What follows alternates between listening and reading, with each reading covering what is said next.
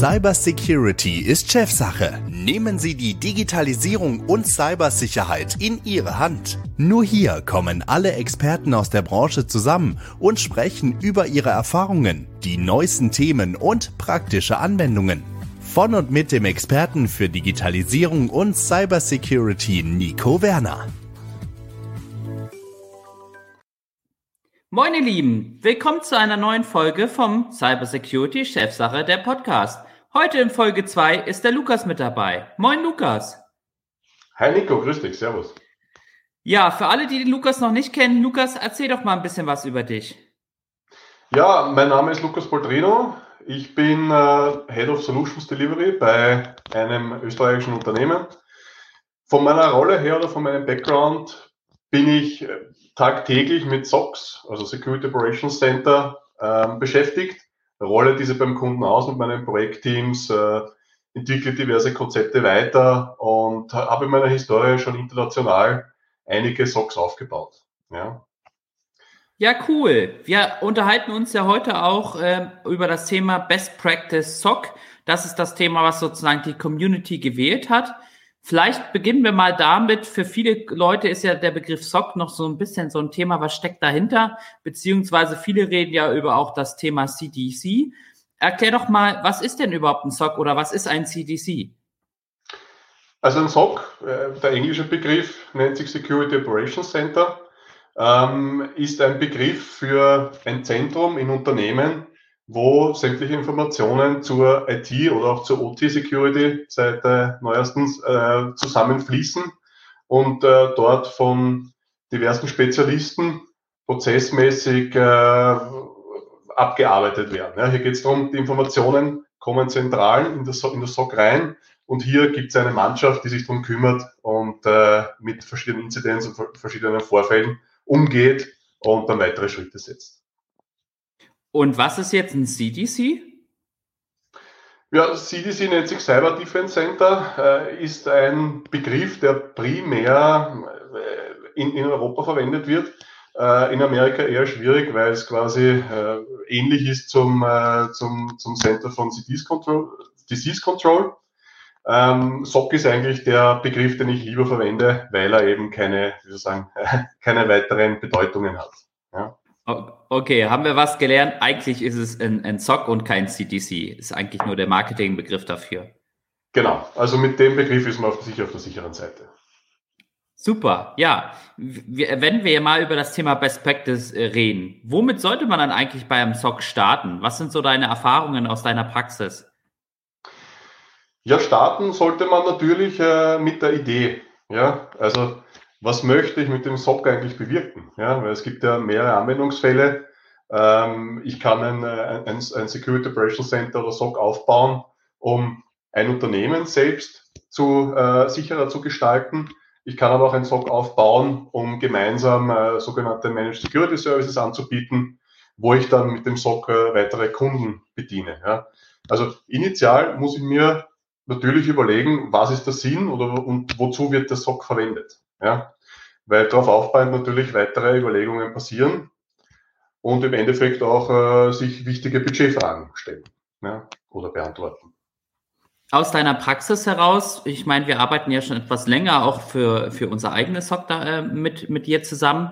Ähm, wenn man mal so guckt, als Grundstein bei vielen Kunden ist ja immer das Thema Ausschreibung. Sowas ist ein großes Thema, es wird ausgeschrieben. Aber um eine Ausschreibung zu machen, ist so mein mein äh, Hintergrund oder das, was ich gesehen habe, eigentlich müsste man ja vorher mal sowas wie ein POC machen, um zu verstehen, was habe ich denn überhaupt in meinem Netz und wie gehe ich damit um. Wie siehst du das ganze Thema, wenn sich jetzt ein Kunde für das Thema SOC interessiert? Was sollte er denn, um sich auch mit entsprechenden Anbietern auseinanderzusetzen, ähm, im Vorfeld darüber informieren? Was sind so wichtige Aspekte daraus? Ja, das hängt, das hängt natürlich auch mit der vorigen Frage, mit dem Sinn oder mit, der, wie soll ich sagen, mit dem Anwendungsfall des SOCs zu tun. Wichtig ist natürlich, was für Regulatorien muss ich selbst einhalten oder muss mein SOC einhalten. Ja? Weil ähm, man stellt sich neben, neben diesen klassischen Fragen, die ich vorher schon erwähnt habe, natürlich aber noch detailliertere Fragen. Ja? Wie zum Beispiel, welche Software verwende, verwende ich für meinen SOC? Ja? Und um diese Software auszuwählen, muss ich wissen, womit darf ich eigentlich arbeiten? Ja? Darf ich jetzt als, als der SOC-Betreiber meine sensitiven Logdaten oder Security-Daten in die Cloud äh, transferieren? Muss ich sie eher on-premise, also im Unternehmen belassen? Und im Endeffekt, wenn, wenn man sich diese ersten Fragen äh, gestellt hat und die Antwort dazu hat, dann kann man natürlich den weiteren Schritt gehen und äh, sich detailliert überlegen, welche Software verwendet man. Ja? Und ähm, im Zuge dieses Proof of Concepts, Concepts dann natürlich beginnen, die Software mal intern äh, zu, zu aktivieren, das heißt eben zu installieren oder einen Cloud-Service zu konsumieren und dann einmal äh, zu überprüfen, wie funktioniert die Software, wie binde ich weitere, wie binde ich, binde ich diverse Endgeräte an, die ich überwachen möchte. Ja? Weil ähm, es kommt auch immer darauf an, keine Firma ist oder kein, kein, sagen, kein Unternehmen ist dem anderen Unternehmen gleich. Ähm, vor allem in heterogenen IT-Infrastrukturen gibt es nicht das, das Schema F. Ja? Jemand ist eher Microsoft-lastig, der andere ist eher Linux-lastig. Und äh, man, manche Kunden dürfen eben, vor allem staatsnah oder kritisches Unternehmen, dürfen ihre Daten nicht in die, in die Cloud übertragen, gegebenenfalls. Ja? Ähm, dann kann ich in diesem Proof of Concept hier eben auf diese Anforderungen äh, eingehen und mir ganz genau überlegen, äh, gibt es die passende Software dafür. Wenn wir mal wieder auf das Thema Best Practice kommen, wenn du jetzt mal zurückblickst an, an deine Projekte oder an deine Erfahrung, ähm, gerade es gibt ja verschiedene Dinge, die man da beachten muss, hast du ja gerade schon erwähnt. Ich glaube auch, das ganze Thema müsste man, äh, muss man sich wirklich von vorne an beginnen da in Ruhe hinsetzen, diese Planung beginnen, dann sich auch überlegen, wie geht man damit um. Wenn wir sozusagen diesen Schritt überspringen der Planung, wie sieht dann der Best Practice Weg weiterhin aus? Naja, der Best Practice, also wenn man dann die Entscheidung getroffen hat für ein Produkt oder für einen Anbieter, ähm, dann muss man natürlich diese, die ersten äh, Sondierungsgespräche führen mit dem Anbieter, die Software einkaufen. Dann aber ganz wichtig, normalerweise, wenn man einen SOC aufbaut, existiert, dadurch, dass es eher eine, eine neue, ein, ein neues Thema ist, was in vielen Unternehmen jetzt gerade akut wird, ja, ähm, existiert in Vergangenheit kein SOC in dem Unternehmen. Ja. Das heißt, das sind Greenfield Approaches ähm, auf der grünen Wiese. Das heißt, erstens, das ist natürlich eine Herausforderung, Nico, die du selbst auch zu kämpfen hast oder hattest, ähm, brauche ich einmal Mitarbeiter, ja, die, die sich in diesem SOC befinden, ja, weil allein, äh, allein die Software reicht nicht aus. Ich brauche die Personen, die äh, die Software bedienen. Und im Endeffekt reicht es nicht nur hier, also da gibt es diverse Rollen, die man besetzen muss, ähm, so sei es einmal von, von Analysten über äh, Programmierer gegebenenfalls. Ja, Analysten äh, verwenden die Software und äh, reagieren auf diverse Vorkommnisse. Äh, Programmierer kümmern sich darum, dass Endsysteme angebunden werden. Ja, ähm, wie soll ich sagen, also es gibt viele heterogene IT-Infrastrukturen und die sind gegebenenfalls nicht out of the box supported vom Produkt. Ja, also es gibt, weiß nicht, wie viele verschiedene äh, tausend äh, Softwareprodukte es gibt. Auf jeden Fall sind Anpassungen im SOC und auch in der SOC-Software eigentlich äh, tagtäglich tägliches Brot, was, was getan werden muss, was, was, was passieren muss. Ja. Vor allem dann auch mit Software-Upgrades, wenn sich diverse, äh, diverse Schnittstellen ändern natürlich. Ja. Muss immer schauen, äh, dass die Daten reinkommen und korrekt verarbeitet werden. Du hast ja gerade schon erwähnt, auch gerade diese Anpassung bei uns zum Beispiel, ja, wenn man mal zurückspielt aus unserem Projekt, war ja auch eine große Frage, wie diese Parser-Entwicklung funktioniert. Also das sehe ich auch als einen sehr wichtigen Bestandteil zum Thema Best Practice. Mache ich die Parser selber, hole ich mir da Hilfe von außen. Ähm, denn am Ende des Tages sage ich dazu auch immer, ein Seam oder ein Zock ist ja soweit nur so schlau, wie man es entsprechend konfiguriert und programmiert dieser Aspekt zu sagen, äh, künstliche Intelligenz, ich sage immer so, dieses schöne Buzzword lernt alles selber und hin und her, ist zwar äh, äh, ein schöner Wunsch von vielen Leuten, aber in der Praxis ist es ja in der Tat nicht so. Im SOC, beziehungsweise auch im SIEM, Security Incident Event Management System, lernt ja zwar aus Verhalten, äh, wie man damit umgeht, aber am Ende des Tages muss es ja erstmal die Dinge verstehen und dafür sind natürlich diese Parser-Entwicklungen extrem wichtig. Genau.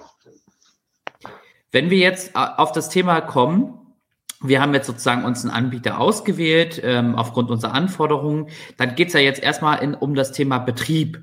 Da weiß ich aus eigener Erfahrung, ist ja auch äh, entsprechend viel zu beachten. Wenn du jetzt mal schaust, so Best Practice Betrieb. Wir haben einmal das Thema angesprochen, Mannschaft. Aber was ja auch zum Betrieb mit hinzukommt, ist das Ganze drumherum, die Prozesse. Äh, vielleicht, dass du da mal so ein bisschen erklärst, was du so da in diesem Bereich so als Best Practice ansiehst. Genau, Prozesse, ganz ein wichtiges Thema. Ähm, ist, wie gesagt, neben der Software, neben den Menschen, die damit arbeiten, der dritte Part, der wirklich wichtig ist. Es gibt verschiedene Prozesse im Zuge des SOCs. Es gibt erstens einmal Prozesse, die direkt im SOC ablaufen. Ja, das sind technische Prozesse zum äh, quer durch die Bank. Also wenn eben Logdaten reinkommen, werden diese verarbeitet. Ähm, dann werden diese gefiltert, weil normalerweise, also ich aus, aus meiner, aus, aus meiner aus der Realität sind meistens Kunden bekommen pro Sekunde mehrere tausend Events. Ja, das kann, kann bis zu 100.000 Events pro Sekunde passieren oder auch noch mehr. Und diese auszuarbeiten, da muss, müssen spezielle Prozesse im Hintergrund laufen oder diese zu verarbeiten. Ja, also da muss eben die Information zerlegt werden, da muss die Information äh, überprüft werden auf, äh, ist das jetzt wirklich ein Security-Incident? Und in Wahrheit schaut dieser Prozess dann so aus, dass aus äh, 100.000 Events im Endeffekt statistisch gesehen 300 äh, Incidents erzeugt werden, die im Endeffekt ein Problem, äh, Problem sind. Ja? Und wobei dann nach den Analysten, nachdem die Analysten eben über diesen Event gesehen haben, diesen analysiert haben, ähm, im Endeffekt zwei richtig kritische Vorkommnisse, die, die, dann weiter im Unternehmen behandelt werden müssen. Ja? Und das war jetzt nur ein Beispiel. Das ist natürlich jetzt, äh, kann äh, einfach nur Statistiken zu veranschaulichen. Ja. Im Endeffekt kommt dann aber der nächste Prozess zum Schlagen, nämlich was passiert, sobald ich im Unternehmen einen, einen kritischen Vorfall habe. Ja. Und dann wird es nämlich echt interessant, dann, dann springt man nämlich aus diesem SOC, ja, aus dem Security Operations Center selbst hinaus, ja, und muss mit der, gegebenenfalls mit Personen aus dem Unternehmen von anderen Abteilungen sprechen, ja. Und dieser Prozess ist natürlich ein ganz ein wichtiger und dieser Prozess muss auch im Vorfeld definiert werden, ja, weil wenn man mal einen Vorfall hat, wenn man mal zum Beispiel, sagen wir so, einen Kryptolocker äh, aktiv im Unternehmen hat und der fängt an, äh, Festplatten zu verschlüsseln oder irgendwelche Fileshares zu verschlüsseln, dann ist es zu spät, sich zu überlegen, wie soll man jetzt vorgehen. Ja? Also das ist auch im Sinne von Business Continuum Management im Vorfeld natürlich zu definieren, was muss passieren, wie reagiere ich auf die verschiedenen Inzidenz, ja, und wie sieht dann die Kommunikation im, im Unternehmen aus, ja, so dass weitere Prozesse, nachgelagerte Prozesse dann äh, zu laufen beginnen.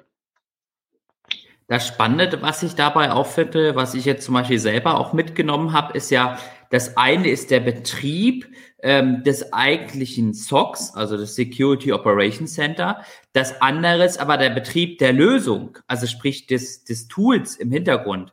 Da glaube ich, sehen auch viele den Zusammenhang, wobei ich da auch gelernt habe, nein, das sind eigentlich zwei unterschiedliche Paar Schuhe. Vielleicht, dass du das nochmal kurz mit aufnimmst, wo, wo sozusagen da auch der große Unterschied ist, dass man also einen Betrieb des eigentlichen SOCs abkoppeln sollte von dem Betrieb eigentlich der Lösung. Absolut, ja, weil ein, das sind, das sind eben zwei, eigentlich zwei verschiedene Paar Schuhe, sagen wir in Österreich, ich hoffe, das ist verständlich. Ähm, ein Thema ist eher die fachliche Security-Analystentätigkeit innerhalb vom SOC und halt die Prozesse, die dann darüber hinauslaufen. Und der zweite Prozess, eben der Betrieb der technischen Lösung, ähm, ist ein technischer, ein technischer Prozess, wo natürlich andere Personen auch involviert sind, ja, weil da muss da müssen Techniker zur Verfügung stehen und eben die Lösung, auf denen das SOC passiert, ja, oder die Software, die im Endeffekt die Logdaten äh, verarbeitet, ja, ähm, gewartet wird.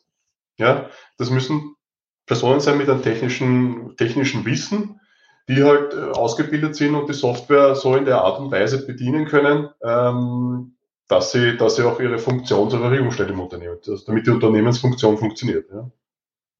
Du hast ja auch schon erwähnt, auch das finde ich einen sehr wichtigen Bestandteil, wenn man jetzt mal guckt, sozusagen, wir haben jetzt die Planung vom ZOC abgeschlossen, wir haben den Betrieb, ich sage jetzt mal den, den Rollout beziehungsweise die Inbetriebnahme vom ZOC abgeschlossen.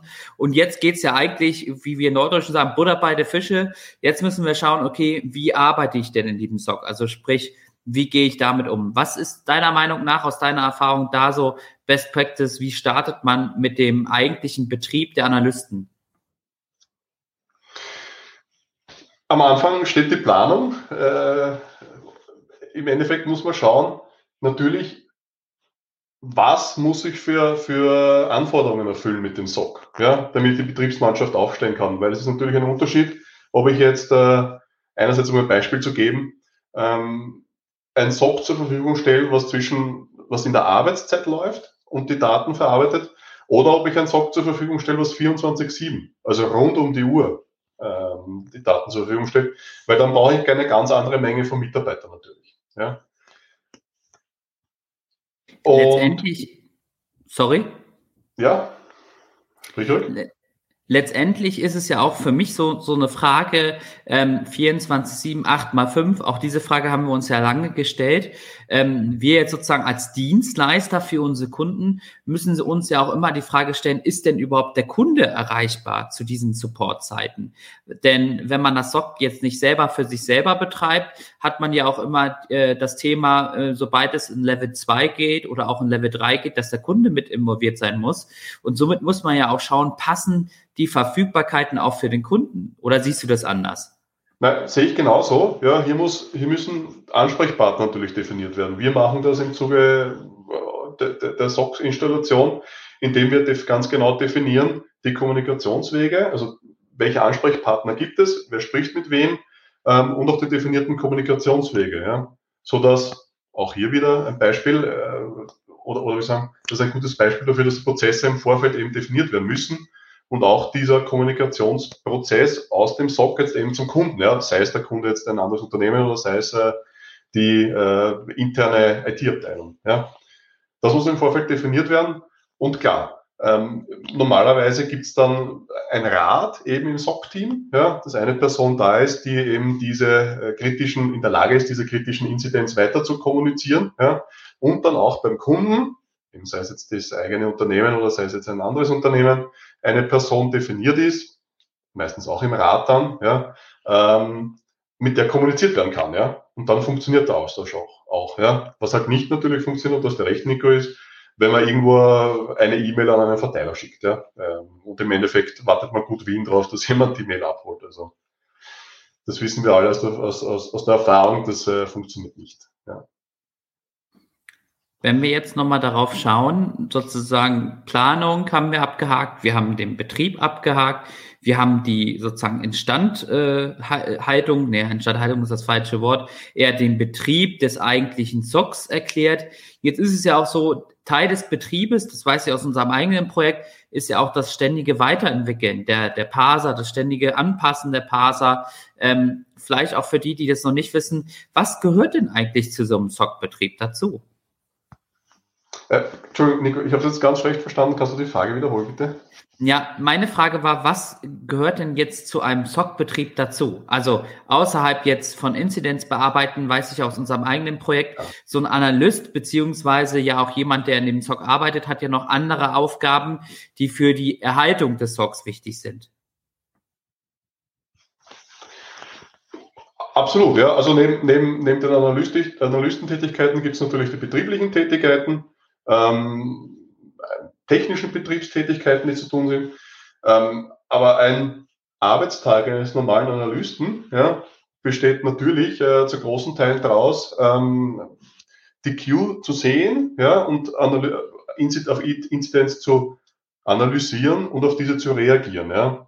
Und dann natürlich, das kommt darauf an, wie man die Mannschaft dann vom SOC aufstellt, ähm, wenn neue Systeme dazukommen oder wenn neue Eventtypen dazukommen, die verarbeitet werden müssen, dann ist das natürlich auch ein, ein, ein, ein Thema der Betriebsmannschaft, ja, sofern diese so aufgestellt ist, ähm, die Software darauf auch anzupassen. Ja.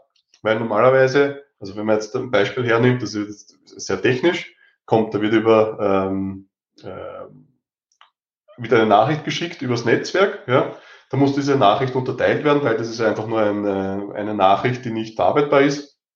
Muss zum Beispiel das Datum extrahiert werden oder die Kern, der Kern der Nachricht. Ja. Und dann darauf aufbauend muss eben der Analyst dann auch noch definieren, ähm, was muss passieren, zum Beispiel, sage ich mal so, dreimal mit dem falschen äh, Passwort eingeloggt, ja, dass aus diesem, aus diesem Event in einer gewissen Zeit ja, ähm, ein Incident getriggert wird. Ja. Incident bedeutet dann, aha, okay, das ist eine, äh, ein Vorkommnis, was sich ein Analyst weiter äh, ansehen muss. Ja.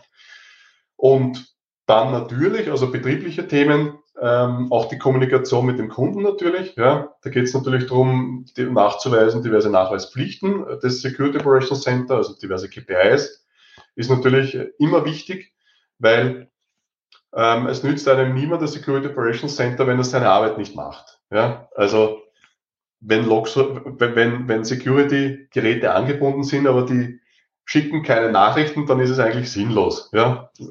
Weil dann funktioniert irgendwas netzwerktechnisch nicht oder von der Konfiguration her. Und da geht es eben darum nachzuweisen, beziehungsweise auch konstant zu überwachen, ja, dass diese Logverarbeitung funktioniert. Ja. Wenn du jetzt mal zurückblickst auf deine Erfahrung, was sind denn die häufigsten Fehler? Jetzt mal abgesehen vom Best Practice, was ist denn Worst Case beim Aufbau vom SOC? Während der Projektphase oder dann danach? Generell, einfach so, was sind so deine Worst-Case-Fälle, die du bisher erlebt hast? Naja, es ist, äh, was immer ein Problem ist, und deswegen habe ich es im Vorfeld auch gesagt, ist, wenn man im Endeffekt nicht weiß, was man mit dem SOC eigentlich machen möchte. Ja? Äh, möchte man das Security Operations Center jetzt wirklich verwenden als, als, Hack, äh, als Security Operations Center, also mit Logverarbeitung und mit Incident-Reaktion äh, auf Inzidenz? Oder möchte man es zum Beispiel rein als Audit-Tool ja, nutzen. Ja? Und wenn das im Endeffekt im Vorfeld nicht klar ist, kann es natürlich passieren, und das ist äh, mir schon mal passiert, ja, dass man im Hintergrund dann eine Lösung baut, die dann eventuell oder eine Lösung mit dem SOC aufbaut, die dann nicht äh, hundertprozentig äh, den Anforderungen des Kunden entspricht. Ja? Also das muss am Anfang äh, definiert werden.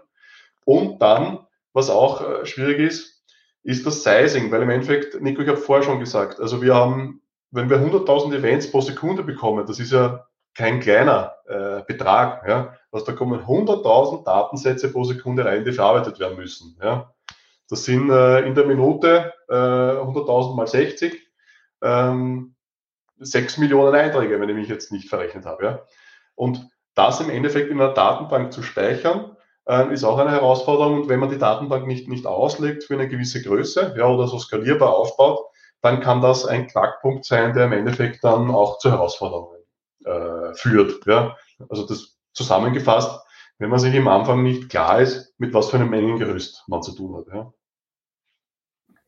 Wenn du mal so in deine Projekte zurückschaust, oder ich schaue auch mal auf unser Projekt äh, zurück, viele haben ja auch gar keine Ahnung, wie lange dauert sowas. Also auch häufig eine, An, äh, eine Anfrage oder eine Frage von unserem Kunden ist ja auch, okay, wie lange brauche ich denn von Step 1, den wir besprochen haben, bis dann wirklich das SOC äh, läuft? Was ist denn so deine, deine Erfahrung? Wie lange ist so die Zeitleiste, die man braucht von Planung bis das SOC ist im Betrieb?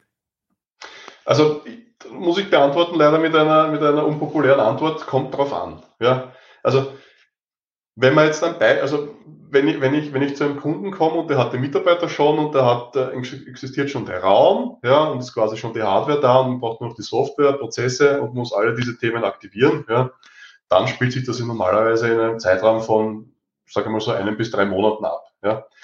Aber wenn jetzt der Kunde äh, oder wenn, wenn das zukünftige SOC erst gebaut werden muss im Sinne von einem richtigen Gebäude, ja, wenn im Endeffekt Mitarbeiter eingestellt werden müssen, gesucht und eingestellt werden müssen, ja, ähm, dann, bewirkt, dann, dann bewegt sich das Ganze schon eher zwischen sechs Monaten und einem Jahr. Ja. Und auch dann, wenn man, wenn man das Gebäude nicht erst quasi von Grundstein äh, aufbauen muss, sondern wenn man quasi einen Raum ummodelt auf ein Security Operations Center. Ja. Also prinzipiell von der Software und von der Schulung her, äh, durch die Standardisierung heutzutage, relativ schnell, ja, sage mal ein bis drei Monate, ähm, realistisch am grünen, auf der grünen Wiese äh, beim Aufbauen, sage ich mal so ab sechs Monaten äh, kann man dann schon was hinbekommen. Wie gesagt, Mitarbeiter muss man suchen, ähm, das Ganze im Unternehmen, wahrscheinlich den Business Case dafür mal Approve bekommen. All sind Tätigkeiten, die natürlich äh, Zeit benötigen und die überlegt werden müssen, ja, weil man sollte nie im Nachhinein sich den Business Case für schon äh, begonnene Aktivitäten äh, beginnen. Ja. Das heißt also im Umkehrschluss, die Unternehmen, die nach der Kritisverordnung beziehungsweise nach dem BSI-Gesetz nächstes Jahr verpflichtet sind, das einzuführen, sollten sich langsam spurten, äh, dann entsprechenden Partner zu suchen, damit die auch noch rechtzeitig bis dann nächstes Jahr entsprechend die Umsetzung erfolgreich sein, äh, erfolg, erforderlich ist, äh, entsprechend ähm, dem Ganzen gewährleisten zu können. Genau, auf jeden Fall. Ja. Und wir haben jetzt in, in, also in Österreich auch NIS 2 äh, im Endeffekt, die jetzt dann 2024 im Herbst, glaube ich, im nationalen Gesetzestext sich befinden wird. Äh, da sollte man dann langsam auch äh, dran denken, hier die ersten Schritte zu setzen und äh, ja, sich ein Sock aufzubauen oder anderswertig eine Lösung zu suchen. Ja. Weil man muss natürlich immer beachten, ob man einen Sock aufbaut oder nicht, ist natürlich ein Risikomanagement-Thema. Ähm, sofern man nicht vom Regulatorien her dazu gezwungen wird. Ja. Ähm, Im Endeffekt kann ich mir einen SOC aufbauen, das verringert die Eintrittswahrscheinlichkeit, dass ich äh, Security-Vorfälle habe im Unternehmen. Dadurch, dass wenn ich einen SOC habe, versetze ich mich aber auch in die Lage, oft durch äh, äh, das Risiko komplett zu transferieren, ja, weil mittlerweile andere Unternehmen existieren, die dann das Cyber Security auch absichern, Unternehmen absichern. Ja. Dazu müssen natürlich aber auch äh, diverse Voraussetzungen existieren, eben ein eigenes Security Operations Center. Da sprichst du eigentlich auch ein gutes Thema an. Das finde ich auch wichtig für die Zuhörer, auch im Punkt Best Practice. Ein SOC sollte man jetzt nicht machen, nur weil man irgendeinen regulatorischen Text damit erfüllen möchte, sondern ein SOC hat eben halt, wie du schon gesagt hast, diverse Mehrwerte, ähm, die ich finde auch mal teilweise unabhängig von Cybersicherheit sind. Auch das Thema ähm, Transparenz in einem eigenen Unternehmen, auch das Thema Verfügbarkeit, was jetzt gerade so im OT-Bereich ist, äh, wo du ja auch angesprochen hast, äh, was mich ja auch vor allen Dingen betrifft. Das sehe ich genauso wichtig und relevant für einen SOC, wie jetzt nur einfach, du erfüllst damit das IT-Sicherheitsgesetz oder auch die NIS 2. Ähm, da gibt es eben halt noch andere Dinge, die man auch beachten sollte. Genau. Absolut. Kann ich dir nur beipflichten, ja. Weil also, ein Security-Vorfall Security hat immer Auswirkungen, ja. Also sei es jetzt von äh, die, die Veröffentlichung, falls, falls, ein, falls ein Hacker Zugriff auf Unternehmensdaten bekommt, die Veröffentlichung von den Kronjuwelen ja, des Unternehmens, von wichtigen Informationen, nehmen wir es mal so, oder aber auch äh, einfach nur Defacement, ja, wo dann das Vertrauen äh, in das Unternehmen äh, sinkt. Ja. Und im Endeffekt, wenn man sich, wenn man sich durchrechnet, kommt man wahrscheinlich relativ schnell drauf, äh, dass es sich, dass es sich auf jeden Fall auszahlt. Ja? Weil ähm, wenn ein Betrieb stillsteht, jetzt vor allem im OT-Bereich nicht mehr produzieren kann, da zählt jede Minute und dann wird es halt äh, richtig stressig für alle beteiligten Personen. Absolut, das kann ich nur dir, da kann ich dir nur zustimmen. Also es hat mich sehr gefreut, Lukas, dass wir mal über das Thema Best Practice geredet haben. Ich hoffe, unseren Zuhörern hat das auch entsprechend Spaß gemacht und sie haben ihre Informationen mitgenommen. Ich kann auch noch mal wärmstens ans Herz legen, ist auch keine Werbung, einfach mal beim Lukas vorbeizuschauen und auch bei dem Unternehmen vorbeizuschauen, wofür Lukas arbeitet. Ich kann aus eigener persönlicher Erfahrung sagen, dass es sehr viel Spaß macht und vor allen Dingen auch ein gutes Team dahinter steckt. Ähm, und ja, ich würde sagen, vielen Dank, Lukas, dass du dabei warst. Danke dir. Wir sehen uns wieder in zwei Wochen bei der nächsten Folge Cybersecurity Chefsache, der Podcast. Alles klar. Tschüss. Sie haben auch ein Thema, was wir aufgreifen sollen? Schreiben Sie uns auf cybersecurityistchefsache.de. Cybersecurity ist Chefsache. Alle zwei Wochen eine neue Folge. Überall, wo es Podcasts gibt.